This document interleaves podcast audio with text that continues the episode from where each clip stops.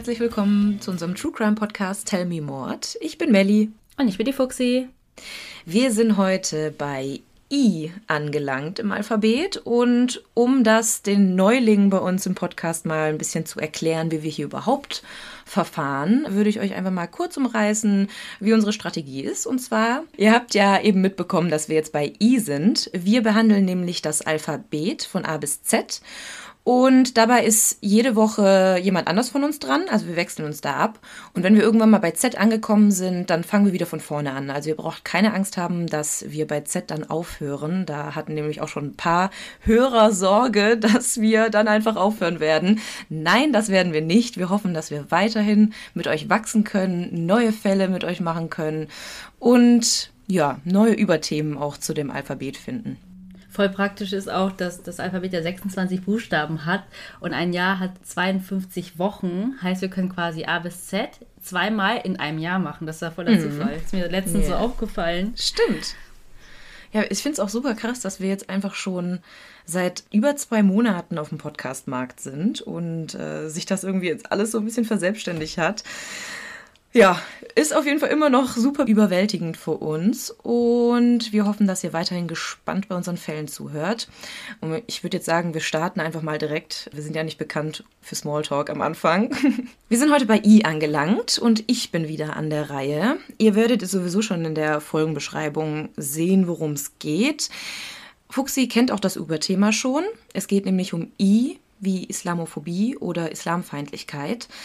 Ich hatte im Vorhinein überlegt, einen anderen Fall zu behandeln. Das war mir aber dann in der, ja, in dem Umfang und in der Härte, wie dieser Fall passiert ist, einfach zu viel. Und ich würde sagen, wir machen da irgendwann mal eine Special-Folge draus und vielleicht bearbeiten wir das auch gemeinsam dann. Genau, habe alternativ einen Fall gefunden, den ich trotzdem extrem spannend und auch erschreckend gleichzeitig finde. Und bin mal gespannt, was ihr und was du dazu sagst gleich. Ich würde sagen, mhm. ich starte einfach mal. Es ist der 8. August 2008 in Dresden. Es ist ein feuchter, warmer Augusttag. Marwa El Sherbini und ihr Sohn gehen auf einen nahegelegenen öffentlichen Spielplatz in der Dresdner Johannstadt. Sie wollen eigentlich nun wenig die Sommersonne genießen. Der Sohn sollte ein bisschen am Spielplatz etwas herumtollen und vielleicht gibt es dann später auch noch ein Eis oder so. Marwa ist Pharmazeutin und lebt erst seit 2005 mit ihrem Mann Elvi Ali Okas in Deutschland. Also bitte korrigiert mich, wenn ich irgendwie die Namen falsch ausspreche. Ich bemühe mich da, das so richtig wie möglich zu machen. Beide kommen ursprünglich aus Ägypten. Er ist Genforscher und sie schloss 2000 ihren Bachelor in Pharmazie ab. Zuerst wohnten sie zu zweit in Bremen, aber 2008 zogen sie dann zusammen nach Dresden, weil Okas dort Doktorand am Max-Planck-Institut für molekulare Zellbiologie und Genetik ist. Also waren beide sehr gebildete und weltoffene Menschen. Marwa war in Ägypten sogar Handball-Nationalspielerin der Frauen von 1992 bis 99. Also mir war es gar nicht klar, dass Ägypten auch eine Nationalmannschaft für Frauen hat. Fand ich schon sehr fortschrittlich, muss ich sagen. Mhm. Und auch in der Schule war sie immer sehr, sehr engagiert. Denn ähm, am English Girls College in Alexandria war sie sogar Schulsprecherin. Sie stand also sehr, sehr gern für sich selbst ein, war wortgewandt und wusste sich auch zu wehren. Ende 2009 wollten sie dann auch zurück nach Ägypten ziehen, denn Okas sollte dort Dozent an der Minufia-Universität werden. Man kann also sagen, dass Deutschland eigentlich nur so ein Zwischenziel war, aber sie fühlten sich trotzdem sehr, sehr wohl da. Am Spielplatz dann angekommen ist einiges los. Ich würde sagen, nicht verwunderlich an so einem heißen Sommertag im August. Und einige Eltern sitzen da auf den Bänken, beobachten die Kinder beim Spielen, andere tollen sogar mit ihnen herum und spielen im Sandkasten. Ihr Sohn Mustafa möchte aber gerne auf die Schaukel. Es gibt auf dem ganzen Spielplatz zwei Schaukeln und beide sind zu dem Zeitpunkt leider belegt. Auf der einen sitzt ein kleines Mädchen und auf der anderen sitzt ein junger Mann. Ich kann jetzt schon mal sagen, sein Name ist Alex Wiens und er ist an dem Tag mit seiner kleinen Nichte am Spielplatz. Marva beschließt, ein bisschen zu warten. Sie will jetzt nicht sofort rumdrängeln, will den beiden auch Zeit an der Schaukel lassen und ja, will ihren Sohn so lange ein bisschen anders beschäftigen. Wartet also eine ganze Weile, aber ihr Sohn wird halt langsam ungeduldig. Der will halt unbedingt auf die Schaukel, drängt endlich schaukeln zu dürfen. Und Marva weiß sich jetzt auch nicht anders zu helfen, als einfach den Mann darauf anzusprechen, ob nicht ihr Sohn mal auf die Schaukel dürfe. Was sie aber nicht weiß, ist, dass diese Begegnung ihr ganzes Leben verändern wird. Boah, doch, ich kenne jetzt den Fall aus den Medien. Du kennst sorry. ihn? Okay. Ja, ja. Mhm. Da bin ich, bin ich mal gespannt, äh, wie viel du davon kennst und was du gleich dazu sagst. Mhm. Sie fragt dann höflich, wie lange die beiden noch schaukeln und zeigt zu ihrem Sohn an der Seite und sagt halt, dass er auch gerne mal an die Schaukel würde. Und man würde jetzt eigentlich davon ausgehen, dass ein erwachsener Mann einfach aufsteht und das Kind schaukeln lässt. Also sagt einem irgendwie so der normale menschliche Oder Verstand. Sagt fünf Minuten noch. Ja, genau. Ja, klar. Ne? Ja, verständnisvoll, wie man da halt ist auf dem Spielplatz mit anderen Eltern und, und Kindern. Aber der Mann wird sofort ausfallend. Er sagt, dass er auf gar keinen Fall aufsteht und erst recht nicht für sie. Man muss hier dazu sagen, dass Marwa gläubige Muslima ist und ein Kopftuch trägt. Der Mann fängt also an, ohne große Diskussion Marwa zu beschimpfen. Er nennt sie Terroristin, Islamistin, Schlampe und Kopftuchträgerin. Und dabei wird er halt auch immer lauter und sehr aggressiv. Also sie fühlt sich halt sehr bedroht in dem Moment. Und er sagt noch, ich weiß nicht, in welchem Zusammenhang er das sagt, ich stelle es jetzt einfach mal dahin, wenn ich schaukeln will, werde ich ihn zu Tode schaukeln. Was?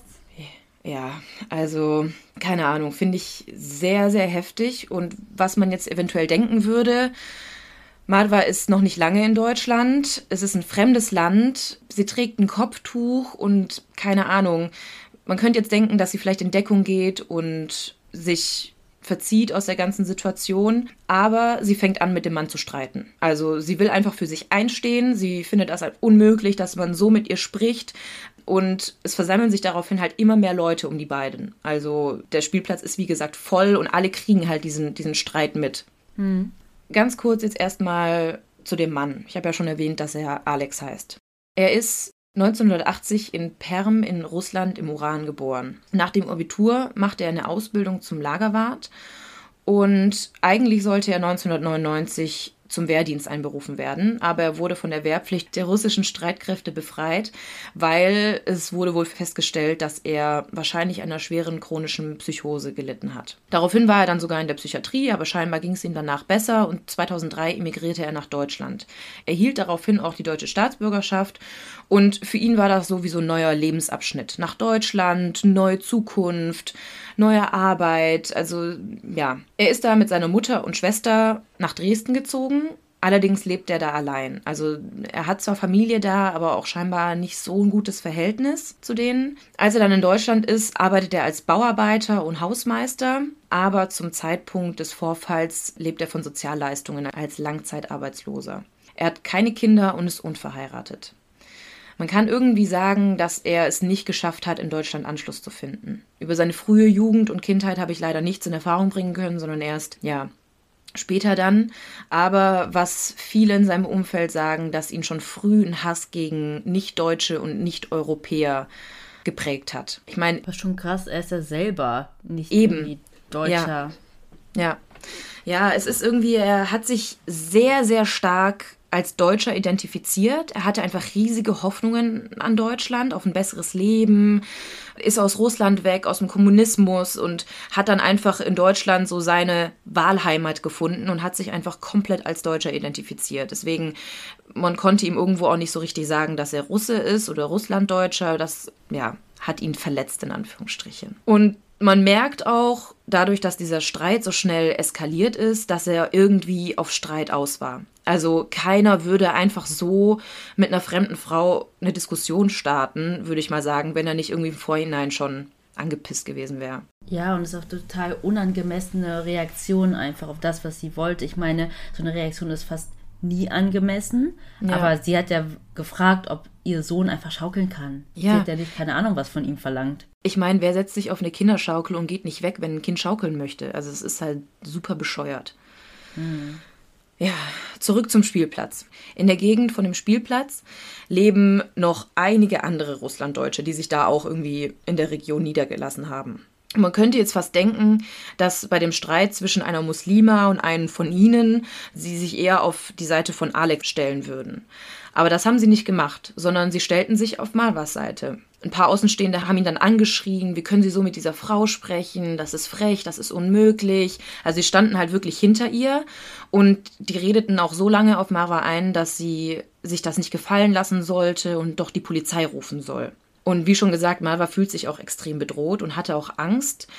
Und eine Russlanddeutsche Lima war sogar ihr Handy, weil sie kein eigenes dabei hatte, damit sie tatsächlich die Polizei rufen kann. Das hat sie dann auch gemacht. Und Alex schnauzt die Frau sogar währenddessen an und sagt, warum sie ja auch noch das Handy geben würde. Die Frau giftet dann nur zurück, ich kann mein Handy jedem geben, dem ich will. Mhm. Also eine super solidarische Reaktion für, ja, wie man da mit einer anderen Frau spricht. Die Polizei kommt dann auch super schnell und Malva schildert die Situation, also was geschehen ist, weil es wirklich eine Lappalie eigentlich war, worum es ursprünglich ging. Und man könnte jetzt fast denken, also es ist so, ja, es ist schon krass, dass die Polizei das jetzt wirklich ernst nimmt, finde ich.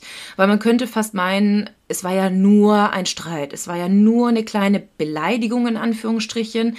Vielleicht lassen die das einfach fallen. Aber die Polizei nahm das extrem ernst. Die nahmen Marwas Anzeige auf und fingen an, gegen Alex zu ermitteln. Man muss dazu sagen, es gab in der Zeit auch einige ausländerfeindliche Proteste und Demonstrationen und alles, was so ein bisschen in die rechte Schiene ging.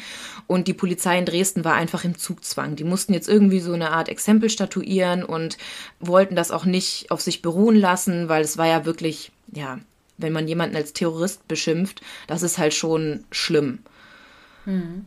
Genau, die haben dann ein Verfahren eingeleitet und die Staatsanwaltschaft schickte Alex daraufhin einen sogenannten Strafbefehl. Das ist noch unter einer Strafverhandlung, damit kann man sozusagen das Verfahren abwenden.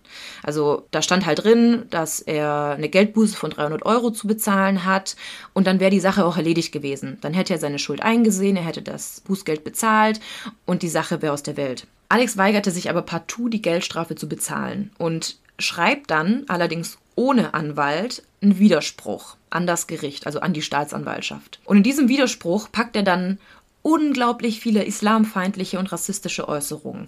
Ich konnte leider nicht rauslesen, was genau in dem Widerruf stand, weil es auch in vielen Quellen unterschiedlich war, aber was halt wirklich durch die Bank weg so war, dass es einfach rassistisch und ausländerfeindlich war. Und man konnte auch rauslesen, dass er sich halt immer weiter in diesen Hass hineingesteigert hat.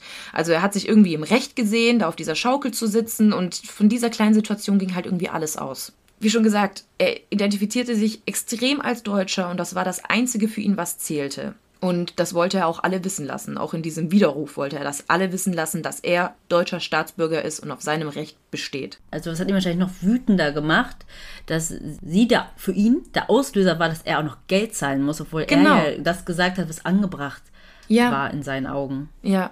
Ja, jetzt steht halt plötzlich der deutsche Staat gegen ihn da und er fühlt sich halt, ja, und er fühlt sich halt verraten. Er fühlt sich von Deutschland verraten, er fühlt sich vom Staat verraten. Und er hatte irgendwie auch nicht so ein gutes Verhältnis zu seiner Familie und damit auch niemanden, mit dem er hätte reden können. Also vielleicht hätte er das irgendwem erzählt und die hätten ihm gesagt, komm Alex, beruhig dich, alles ist gut. Die Frau hat ja nichts Schlimmes getan. Dann hätte sich das vielleicht irgendwie auch gelegt. Aber er hatte halt niemanden, mit dem er reden konnte. Er saß da irgendwie in seiner Wohnung, in seinem Zimmerchen und hat diese Situation komplett auseinanderklamüsert und am Ende stand halt immer wieder der Hass bei ihm im Vordergrund. Er hat sich ja selber reingesteigert, so, ne? Ja, und dieser aggressive Widerruf ist dann auch der Grund, weshalb das Gericht eine Verhandlung wegen Beleidigung einberuft. Also eigentlich wollten die das mit dem Bußgeld erledigt haben, aber die dachten sich dann auch, nee, wir gehen da jetzt wirklich gegen vor, weil so kann auch keiner mit dem Gericht sprechen oder mit der Staatsanwaltschaft. Mhm. Das Verfahren soll dann im Landgericht Dresden stattfinden. Man hat zuerst ein bisschen Angst aufgrund dieses aggressiven Widerspruchs, dass Alex gefährlich sein könnte. Aber als der Richter dann sieht, wie er da vor Gericht auftaucht, er sieht so ein bisschen verwirrt aus, so unsicher, wie ein kleiner Junge, haben viele gesagt, hat er die Idee mit verschärften Sicherheitsmaßnahmen verworfen. Der Richter fängt dann auch an, Alex zu befragen. Das ist jetzt erstmal nur mit ihm, also ohne Zeugen. Und er ist eigentlich relativ still im Gericht, sagt aber die ganze Zeit über, dass er sich keiner Schuld bewusst sei. Und weil er halt nicht einlenkt und weiter auf seinem Recht beharrt, wird die Geldstrafe auf 750 Euro erhöht. Alex will sich aber auch das nicht gefallen lassen und legt Wiederberufung ein. Und jetzt kommen wir zum 1. Juli 2009, also ein knappes Jahr nach dem Vorfall am Spielplatz. Es ist auch wieder ein heißer Tag Anfang Juli und wir befinden uns im Gerichtssaal 10 im Landgericht Dresden. Und drin ist es irgendwie stickig und die Stimmung ist irgendwie betrübt. Und als Alex den Gerichtssaal betritt, sieht er genauso wie beim vorherigen Verfahren sehr unsicher und eingeschüchtert aus. Also eigentlich wirklich wie so ein kleiner Schuljunge. Und aufgrund seines Äußeren und der gesamten Erscheinung hatte der Richter ja schon vorher entschieden, keine so zusätzlichen Sicherheitsmaßnahmen zur Verfügung zu stellen und hat das da jetzt auch nicht gemacht. Also zum Beispiel wäre das ein Polizeibeamter im Saal gewesen, mhm. der da hätte vor Ort sein können oder müssen. Ja, es kommen gleich auch noch mal ein paar andere Sachen raus, die an dem Tag auch nicht passiert sind, aber ich erzähle jetzt erstmal weiter. Mhm. Zu dem Berufungsverfahren wurde dann auch Marwa als Zeugin geladen, um ihre Sicht der Dinge zu schildern, weil es ist ja immer eine Sache, nur den Angeklagten zu hören, sondern auch, ja, was ist eigentlich drumherum passiert. Ja, die ganzen Zeugen, das war ja ein belebter Spielplatz mitten am Tag im Sommer. Ja, Genau. Und diesmal hatte Alex auch einen Pflichtverteidiger dabei. Weil eigentlich wollte die Staatsanwaltschaft gar nicht zulassen, dass er einen Pflichtverteidiger bekommt, weil er ja zuvor bei dem Widerruf auch ohne Anwalt geschrieben hat und aufgekreuzt ist. Und die wollten ihm so eine Art klare Grenzen setzen, aber das Gericht ordnete ihm einen zu. Also saß Alex da mit seinem Pflichtverteidiger und steigerte sich während der Aussage, also während des kompletten Verfahrens, unglaublich in die Situation hinein. Und er sagt, er sieht das Ganze als Schikane und Verschwörung gegen sich selbst und zeigt halt 0,0 Einsicht oder ist auch nur ein Zentimeter von seiner Meinung abgewichen. Gleichgültig erklärte dann sogar vor Gericht, dass solche Monster wie Marwa kein Recht hätten, hier zu leben. So, dann wird Marwa in den Zeugenstand gerufen und sie soll halt ihre Sicht der Dinge schildern. Was wir jetzt schon sagen können, ist, dass das ihre letzten Worte werden, weil kurz nachdem sie den Zeugenstand verlassen hat und gerade den Gerichtssaal verlassen will, zieht Alex plötzlich ein Kampfmesser aus seinem Rucksack und stürmt auf sie zu. Er greift sie im Gerichtssaal vor den Augen aller Beteiligten an und fängt an, auf sie einzustechen. Ihr Ehemann Okas eilt ihr sofort zu Hilfe, also springt sofort von der Bank auf und, und will ihr zu Hilfe kommen. Doch auch ihn greift Alex an und verletzt ihn mit drei weiteren Messerstichen.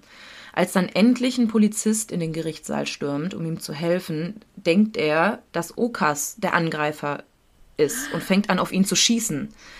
Oh Gott, stimmt. Oh Mann. Ja, das ist richtig heftig. Also er hat halt irgendwie nur ein, die sind halt, man sieht halt, dass sie aus Ägypten kommen, haben eine etwas dunklere Hautfarbe und er hat halt irgendwie nur einen dunkelhäutigen Mann gesehen, der auf einen hellhäutigen Mann springt und hat dann einfach direkt auf ihn geschossen. Der kam ja von draußen, der hat das alles gar ja, nicht mitbekommen, ne? Genau, ja. Er hat halt nur Schreie gehört und ähm, Gepolter und Gerumpel aus dem Gerichtssaal und kam halt rein. Ja, er hat ihn dann auch am Bein getroffen und sein Oberschenkelknochen wird zerschmettert. Ihr kleiner Sohn Mustafa, der ist drei Jahre alt zu dem Zeitpunkt, muss also mit ansehen, wie beide Elternteile blutend. Der war auch da? Mm, Im Gerichtssaal. Und er musste mit ansehen, wie beide blutend und verletzt am Boden liegen. Nach 16 Messerstichen ist Marwa dann tot. Elf führten dazu, dass sich die Brustkorbhöhle öffnet und der Bericht der Ärzte verzeichnet später An- und Durchspießungsverletzungen an beiden Lungenflügeln, die Durchtrennung des Herzbeutels und Verletzungen der Leber und Milz. Außerdem waren da noch zwei Stiche, die ihr Schulterblatt zertrümmerten. Und sie verblutete im Gerichtssaal innerlich. Marwa war zu diesem Zeitpunkt im dritten Monat schwanger. Jetzt zum zweiten Mal schwanger dann. Ja, also mit ihr stirbt dann auch ihr ungeborenes Kind und sie wurde gerade mal 31 Jahre alt. Als dann weitere Polizeibeamte in den Gerichtssaal stürmen, ruft Alex ihnen zu, er schießt mich. Und dann fängt er an, etwas zu summen, das irgendwie wie so ein Schlaflied klingt. Die Polizisten nehmen ihn dann auch sofort fest. Marwa und ihr Mann werden ins Krankenhaus gebracht, aber für Marwa ist es einfach schon zu spät. Sie stirbt halt unmittelbar an inneren Blutungen. Ihr Mann Okas überlebt mit schweren Verletzungen. Er wird später noch mehrmals operiert und geht dann beim späteren Gerichtsverfahren auch noch auf Krücken. Aber ganz kurz, ähm, die, sind das innere Blutungen, wenn jemand einen einsticht? Ich habe überall gelesen, dass sie an inneren Blutungen gestorben mhm. ist. Also ich war okay. dann halt auch ein bisschen verwirrt. Ich habe es jetzt einfach so stehen lassen, weil es in den Ja, okay, wenn du es so gelesen stand. hast. Ja, ich habe mich nur gewundert, weil das, ich dachte, das ist so... Von außen ja. eigentlich Einstich, ja, Verletzungen, aber mhm. irgendwie ist sie dann halt an inneren Blutungen gestorben. Boah, ey, das ist so heftig, der Fall. Das, das ist richtig übel. Ja, man kann also sagen, dass Alex Ziel, seine vermeintliche Ehre wiederherzustellen, für ihn Erfolg hatte. Aber was man jetzt irgendwie sich fragen muss, warum konnte sowas passieren? Warum gab es keine Waffenkontrollen? Warum keine Polizei? Wie konnte er mit so einem Messer einfach so ins Gerichtsgebäude spazieren, als wäre es das Normalste von der Welt. Mhm. Und bis heute gibt es halt irgendwie auch keine abschließende Stellungnahme der Beteiligten dazu. Und ich finde es halt einfach so heftig, dass ein dreijähriger Junge Zeuge werden muss, wie seine Mutter verblutet und sein Vater angeschossen wird. Ja, nach der Tat gibt es dann eine zentrale Trauerbekundung mit 2000 Teilnehmern in Berlin. Am 5. Juli wird sie dann nach Ägypten überführt und am 6. Juli in Alexandria beigesetzt, wo sie bis heute als so eine Art Märtyrerin gilt. Und zwar ja, hat der Fall internationale Medienaufmerksamkeit erhalten, vor allem in Ägypten und im ganzen muslimischen Raum. Es gab daraufhin auch unglaubliche Proteste in Ägypten, also die Leute sind wirklich auf die Straße gegangen, waren wütend, vor allem wütend über die deutsche Reaktion. Und das Krasse ist, am Anfang gab es einfach keine Reaktion zu diesem Fall, weil von den deutschen Medien wurde die Tat so als eine Art persönliche Tragödie deklariert. Also der rassistische Hintergrund und die ganze Background-Story mit dem Spielplatzvorfall, mit der Beleidigung, das wurde irgendwie alles verschwiegen, die ersten Wochen im deutschen Fernsehen oder in, in der deutschen Presse. Erst durch den immensen Druck aus dem Ausland wurde dann auf den Fall hingewiesen und die tatsächlichen Hintergründe veröffentlicht. Weil vorher fing auch nicht mal an, die deutsche Politik zu reagieren. Also die haben sich irgendwie alle schön aus der Verantwortung gezogen, als wäre das einfach, ja, so ein persönliches Schicksal gewesen. Es gab daraufhin dann zum Glück, das hat zwar ein bisschen auf sich warten lassen, aber diverse Gespräche. Zum Beispiel hat Angela Merkel mit dem ägyptischen Botschafter gesprochen, aber das wurde nie öffentlich gemacht, das Gespräch. Also die Öffentlichkeit war da irgendwie außen vor. Die Integrationsbeauftragte kondolierte auch. Für viele war das aber viel zu spät und nicht genug. Gerade irgendwie für die ägyptische Regierung, für die ganze muslimische Gemeinschaft, auch in Deutschland, war das alles nicht genug. Weil so ein plötzliches Ausrasten in einem ganz normalen Beleidigungsprozess wurde bereit gemeldet, aber der politische Hintergrund von der Tat ließ die Medien einfach wochenlang kalt. Und ich finde es halt einfach paradox, weil Marwa hat ja auf die deutsche Justiz vertraut. Sie rief die Polizei, sie wollte das vor Gericht klären, sie wollte Schutz, sie wollte für sich selbst einstehen, sie wollte gegen Ausländerhass vorgehen und dann wird sie einfach in einem deutschen Gerichtssaal schutzlos getötet. Hm ja, viele haben die Tat auch so ein bisschen kategorisiert, also so die deutsche Mehrheit, sage ich mal. Es hieß entweder, boah, wie furchtbar, die arme Frau, was für ein Unglück, so das war, ein, war dieser eine Standpunkt. Dann der andere, die Tat geschah nicht wirklich in Deutschland, sondern im Osten, weil das war ja in Dresden. Das ist ja erst seit ein paar Jahren auch Teil von Deutschland und viele haben das einfach noch so ein bisschen als Ausland gesehen. Der Täter ist ein Russlanddeutscher, also keiner von uns. Hm. Und es ist ja nur ein Einzelfall, also ja, danach wieder Übergang zur Tagesordnung. Also viele haben das einfach nicht so ernst genommen. Und nicht als strukturelles Problem gesehen im genau. Osten von Deutschland. Ja, was man irgendwie sagen kann, ist, dass die Dresdner Justiz das Ganze irgendwie als so eine Art Routinesache gehalten hat. Und was anderswo irgendwie Standard ist, ich weiß nicht, ob das heute auch noch in Dresden oder im Osten der Fall ist, ist, dass es halt seltener Taschenkontrollen, Metalldetektoren oder sonstige Sicherheitsmaßnahmen gibt. Also was irgendwie anderswo Standard ist, ist da zumindest damals noch Ausnahme gewesen. Deswegen musste halt der Richter auch immer von Fall zu Fall entscheiden, ob Sicherheitsmaßnahmen vonnöten sind oder nicht. Und wenn ihr da halt so ein junger Mann gegenüber sitzt, relativ jung, etwas verschüchtert, keine Ahnung, dann denkt er halt eher, von dem geht keine Gefahr aus, wir brauchen keine Maßnahmen oder und so. Und es ähm, in dem Prozess ja auch um Beleidigung ging und nicht mhm. jetzt um, weiß ich, jemand, der schon jemanden umgebracht hat oder generell zu Gewalt neigt. Ja. Ja, ist halt so die Frage, ne? Also klar, ja. wem gibt man da die Schuld? Hätte, hätte, hätte, da kann man immer sagen. Genau, dann. ja. Aber es ist auf jeden Fall, was dabei rauskam, total schrecklich. Ja, ja, und jetzt gibt es natürlich auch einen Mordprozess. Und zwar wurde er wegen Mordes in besonderer Schwere der Schuld angeklagt und auch wegen versuchten Mordes, weil er hat ja auch versucht, Okas zu töten. Hm. Und am Tag der Verhandlungen oder überhaupt die ganzen Verhandlungstage waren unglaublich viele Journalisten aus Ägypten da und auch überhaupt aus anderen muslimischen Ländern. Wann war diese Verhandlung? Ja, die Verhandlung war ungefähr ein Jahr später. Und sogar der Zentralrat der Muslime war vor Ort und auch der ägyptische Botschafter. Was viele vermisst haben, ist irgendwie ein deutscher Politiker oder jemand, der sich halt als deutsche Regierung sozusagen auch mit da in den Gerichtssaal setzt. Alle waren jetzt also super gespannt, wie Deutschland mit diesem Fall und mit diesem Täter umgeht, weil alle die Höchststrafe forderten. Lebenslänglich und die besondere Schwere der Schuld. Sicherungsverwahrung. Genau. Alex kam also wieder in das Gerichtsgebäude, wo er nur ja, kurze Zeit vorher Marwa umgebracht hat total vermummt in so einem Kapuzenpullover, Cappy, Sonnenbrille, also weil er scheinbar Angst hatte, dass er aufgrund seiner Tat was angetan bekommen könnte von der muslimischen Regierung aus Hass. Aber dass alle sowieso schon sein Foto kennen und wie er aussieht, das war ihm irgendwie nicht bewusst oder war ihm egal, keine Ahnung. Machen ja viele, dass sie dann so Ordner vors Gesicht halten. Ja, das machst du dann aber vor dem Gericht und nicht im Gericht. Also du musst dich ja im Gericht auch irgendwie normal präsentieren. Also du darfst dich da nicht vermummen. Das machen ja viele einfach vorher, damit die nicht gesehen werden von den Medien. Aber er saß da halt im Gerichtssaal genau so und hat daraufhin auch eine Strafe von 50 Euro bekommen, weil er es nicht eingesehen hat, seine Vermummung aufzuheben. Ja, von die Sonnenbrille. Kein Sinn. Also auch Malvas Mann Okas war bei dem Verfahren als Nebenkläger und erster Zeuge dabei. Hm.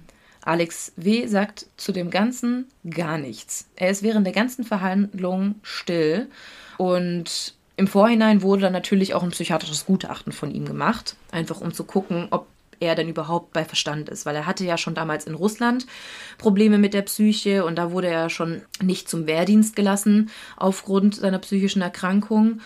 Aber das psychiatrische Gutachten oder der Psychiater sagt, dass trotz seiner Vergangenheit und trotz seiner Vorgeschichte er nicht irre ist. Also man muss halt unterscheiden. Also es gibt zwar psychische Krankheiten, die auch so schlimm sein können, dass du nicht verhandlungsfähig bist oder dass ja, dir kein richtiger Prozess gemacht werden kann. Aber seine Krankheit oder das, was er hatte, war halt bei weitem nicht so schlimm. Also er war schon bei vollem Bewusstsein. Und es kann auch sein, dass er nur eine psychische Episode hatte und dann aber wieder ganz normal war. Hm. Die andere Möglichkeit ist, dass er eine schwierige Persönlichkeit hat. Also nur weil du eine kleine Persönlichkeitsstörung hast, heißt es nicht, dass du von der kompletten Schuld befreit werden kannst. Hm, ja, auf jeden Fall. Er hat dann, wie gesagt, nichts gesagt, aber er hat von seinem Anwalt verlauten lassen, dass er die Messerattacke zwar gesteht, aber einen Tötungsvorsatz und ausländerfeindliche Motive bestreitet er. Laut seiner Aussage ist das nicht ausländerfeindlich gewesen.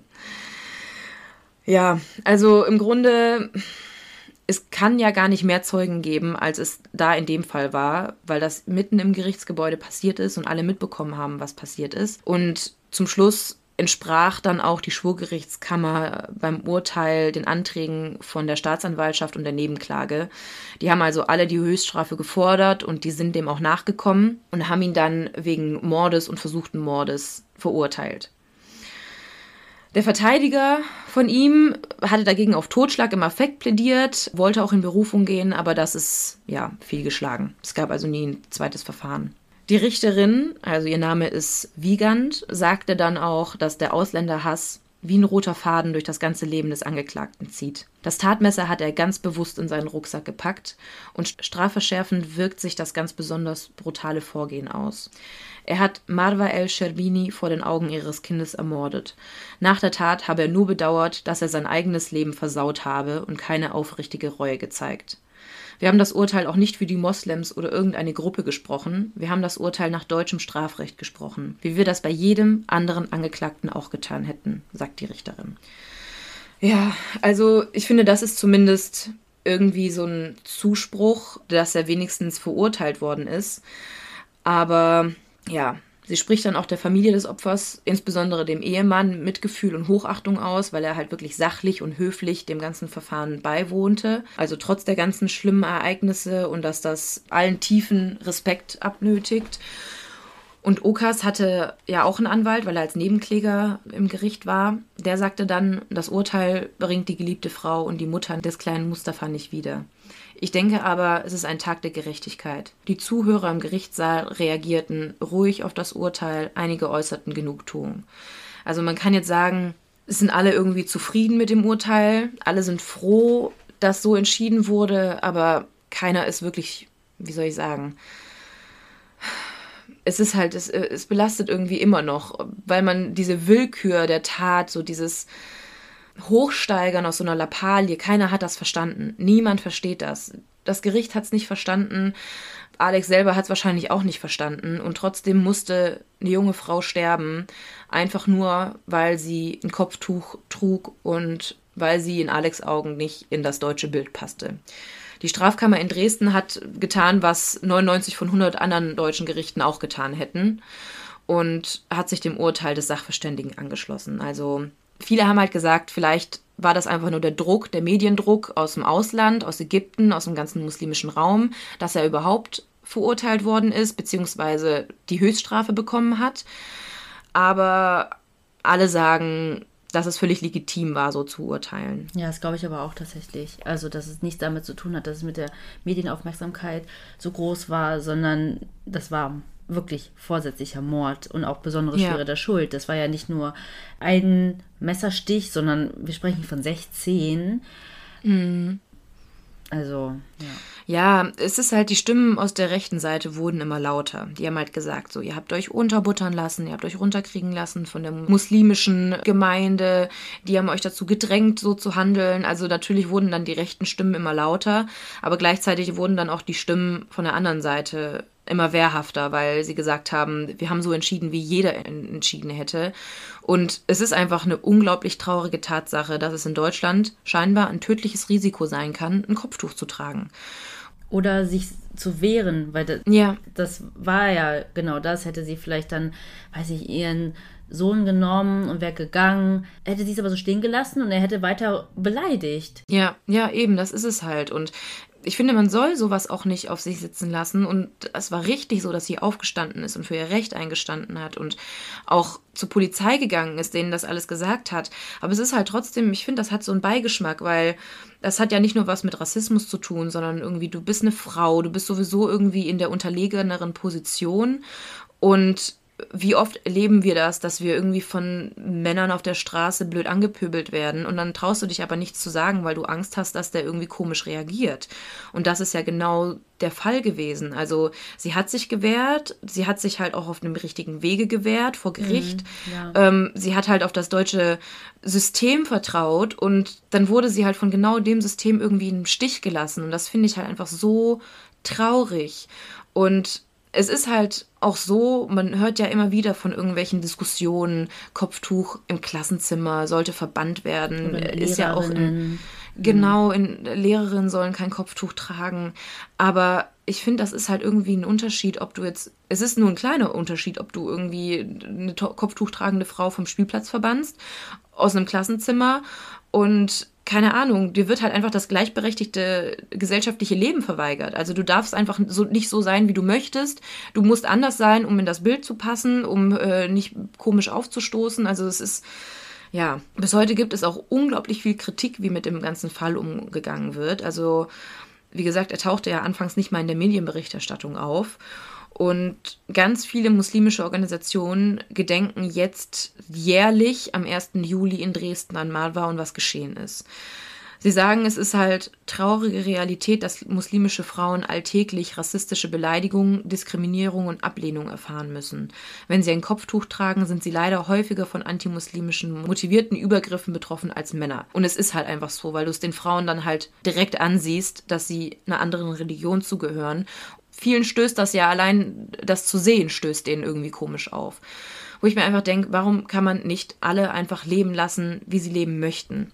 Hm. Das Problem ist halt natürlich auch so diese öffentliche Wahrnehmung. Der Islam wird überall irgendwie als was Negatives oder oft als was Negatives aufgefasst, obwohl das eine wunderschöne Religion ist und im Grunde eine Religion wie jede andere. Jeder darf doch machen, was er möchte. Und trotzdem, ja, durch Medienhetze. Natürlich wird der Islam oft mit irgendwelchen negativen Beispielen in Verbindung gebracht, wie mit dem IS, mit, mit Terroranschlägen. Das ist einfach Fakt. Aber es ist eine Gruppierung, die sich halt komplett vom Islam abkapselt, meiner Meinung nach. Und hat nichts mit dem Islam zu tun und mit der muslimischen Religion.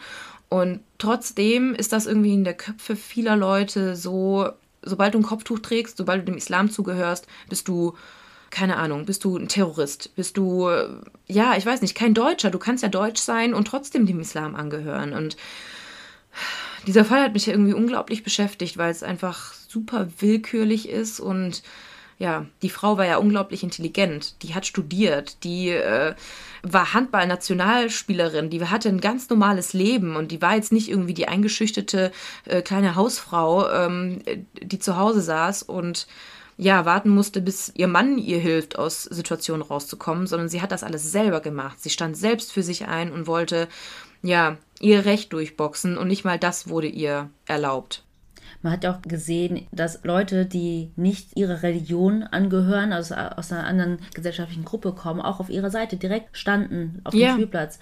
Weil so gesehen, ja, ich sag mal, wenn man so ein bisschen bildet ist, weltoffener ist, wirklich erkennt, was da los war. Und dann nicht Ja. sage, oh, ich bin auch Deutsch-Russin oder Russe und stelle mich jetzt auf die Seite von dem Alex, weil wir müssen Ja. alle zusammenhalten und gegen Muslime Ja. oder so angehen. Wir dürfen aber auf jeden Fall auch nicht ja, ignorieren. Das ist auch in Dresden passiert. Und dass Genau. da wirklich aktuell, das wissen wir, aufgrund von rechten Parteien da viel Hetze auch betrieben wird. Genau das ist es. Und leider ist da halt auch viel in der Gesellschaft schiefgelaufen. Also viele sind gesellschaftlich da irgendwie sehr verstrickt in dieses ganze rechte Netz. Also ich will da jetzt niemanden pauschalisieren, absolut nicht. Und ich möchte jetzt auch nicht, dass sich irgendwer angegriffen fühlt oder so.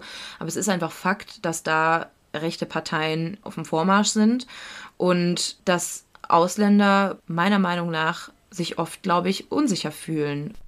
Ja, und viele mit der gleichen Gesinnung fühlen sich dann halt auch bestätigt. So ein bisschen. Ja, Oh, ich muss echt sagen, ich finde diesen Fall so krass. Also ich habe schon bei dem Stichwort Spielplatz und Ägypten habe ich schon so ein bisschen gedacht, hä, das hast du doch irgendwo gehört. Mhm. Aber ich meine auch dann gelesen zu haben, dass das auch alles ein bisschen später berichtet wurde, als es eigentlich geschehen ist. Das war nicht so Ja. Breaking News am nächsten Tag, das und das ist passiert. Ja, es stand halt nur dran, irgendwie, dass ein Streit eskaliert ist und dann aufgrund dessen halt das auch im Gerichtssaal passiert ist.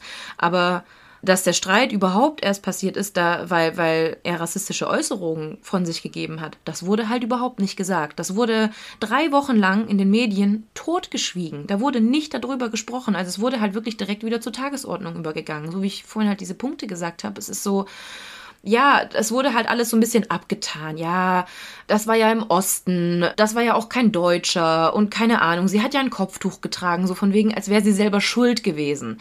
Und das finde ich halt auch so krass, dass das so einfach ist für viele zu sagen, so, ja, die hat es nicht anders verdient. Aber niemand hat sowas verdient, vor allem nicht in so einer Situation. Und mich hat der Fall halt wirklich extrem beschäftigt, weil ich halt auch viel mit dem Islam zu tun habe und oft das Gefühl habe, wenn man irgendwie was in die Richtung sagt oder ich mich auch als Deutsch identifiziere, darf ich mich nicht gleichzeitig mit dem Islam identifizieren oder darf nicht sagen, das ist eine schöne Religion, weil dann viele direkt denken, ja, Terrorist. Und das, ich weiß nicht, das hat mich die ganze Zeit wie so ein, wie so ein Schatten bei diesem Fall begleitet, weil du komplett integriert sein kannst, intelligent sein kannst, studiert haben kannst, äh, dich mit allen super verstehen kannst und trotzdem gibt es dann diese Arschlöcher auf der Welt, die meinen, was Besseres zu sein. Ich wollte auch nochmal sagen, vielleicht damit das nicht falsch rüberkam, also ich denke jetzt nicht, dass wäre er Deutscher gewesen, hätte das Recht dazu gehabt, so zu sein. Ne? Ich meinte nur, Nee, dass er selber ja nicht mal irgendwie, aber so argumentiert. Also das nochmal, falls das Ja. irgendwie untergegangen ist. Ja, was auf jeden Fall alle fordern, ist mehr Sichtbarkeit, also mehr Sichtbarkeit in Richtung islamfeindliche Gewalt, damit sowas halt nicht ungesehen bleibt, weil bis heute gibt es in den Polizeistatistiken keine Abteilung oder keine Rubrik für Islamfeindlichkeit. Das wird halt einfach totgeschwiegen, auch in den Polizeiberichten. Und ich finde einfach, da sollte ein bisschen mehr Sichtbarkeit sein, egal wie viel über den IS berichtet wird, über Terroranschläge berichtet wird. Wir dürfen einfach nicht vergessen, dass es sich um eine Religion handelt, wie jede andere auch. Und die hat genauso ihre Berechtigung, da zu sein. Und jeder, der daran glauben möchte, kann daran glauben, wie er möchte. Und es sollte trotzdem einfach geschaut werden, dass die Leute sicher bleiben können. Viele haben dann auch gefordert, dass jetzt bei den Freitagsgebeten Polizei auch immer da sein soll. Also wir erinnern uns irgendwie an die Anschläge an Synagogen und diverse andere Rechtsanschläge in Richtung Ausländern und es muss einfach mehr Sichtbarkeit auf das ganze Thema Rassismus gelenkt werden. Nicht nur was den Islam angeht, sondern was alle Gesellschaften angeht, was die Juden angeht, von mir aus auch was die Deutschen angeht, weil es gibt ja oft auch Rassismus dann in die andere Richtung, finde ich.